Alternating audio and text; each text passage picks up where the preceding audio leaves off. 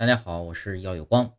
今天啊，给大家讲一下历史上一个不可思议的权谋手段。按照现在的标题起法，这个故事呢，应该叫做“君主换换衣服灭了一个国家”。故事的主角是管仲。管仲就任齐相的时候，齐国啊，并不怎么强大，刚刚结束了一场内部大动乱，外部又有众多国家虎视眈眈。尤其是邻近的鲁国对齐的威胁最大，所以如何消除鲁国的威胁是一件至关重要的事。出兵当然是最便捷的方法，可以当时的情况来看，齐国军队未必就能打赢，即便打赢了，也势必会引来其他国家的武力干涉。齐桓公就很着急，来问管仲：“我想收服鲁国，又不想出兵，我该怎么办呢？”要搁到一般人啊，肯定就让齐桓公哪凉快哪待着去了。不过管仲可不是一般人，他很快就想到了一个计策，说道：“好办，只要主公按我说的穿衣服就行了。”经过一番密议，计划开始了。十天后，齐桓公换上了一身奇特的衣服。这种衣服的材料啊，叫做蹄，由多种丝线混合而成。正是鲁国的特色产物。与此同时，齐桓公下了一道指令，不允许齐国人织蹄。齐国人本来就不织蹄，穿蹄的也少，但这道禁令一下，使得人们对于蹄的好胜性猛增。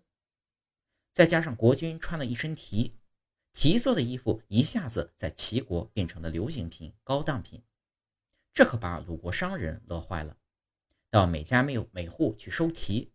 在高价到齐国去卖，管仲呢又把这些商人召集到一起，跟他们说：“你们弄来蹄之后，除了卖之外，还有赏金可以领。千匹蹄赏金三百金，万匹赏三千金，弄来的越多，赏的越多。”鲁国国君也很高兴，今心想可以狠狠地赚齐国一笔了，开始命令家家户户织蹄。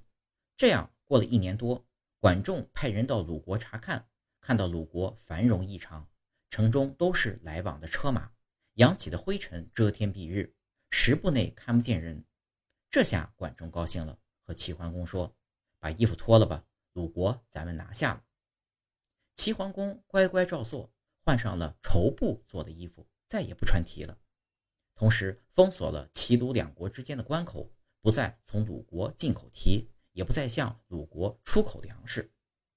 这时候啊，鲁国的危机就到来了。百姓已荒废耕种一年多，存粮几乎已消耗干净，粮价飞涨。在齐国卖十钱一担的粮食，鲁国要花上千钱。而囤积的蹄，除了齐国之外，在别的国家根本就卖不出去，一夜之间变成了废品。鲁国国君赶忙下令，让百姓停止织蹄，改去种田。但粮食岂是一朝一夕就能种出来的呢？十个月，鲁国饿殍遍野，百姓纷纷逃往齐国。两年后，鲁国国民只剩下的不到四成。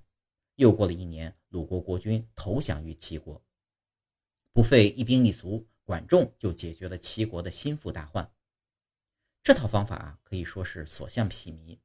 很快，管仲又用类似的套路，先后收拾的来。举楚国，后来齐桓公想收服代国时，都不用多说，只问管仲一句话：“代国有什么特产？”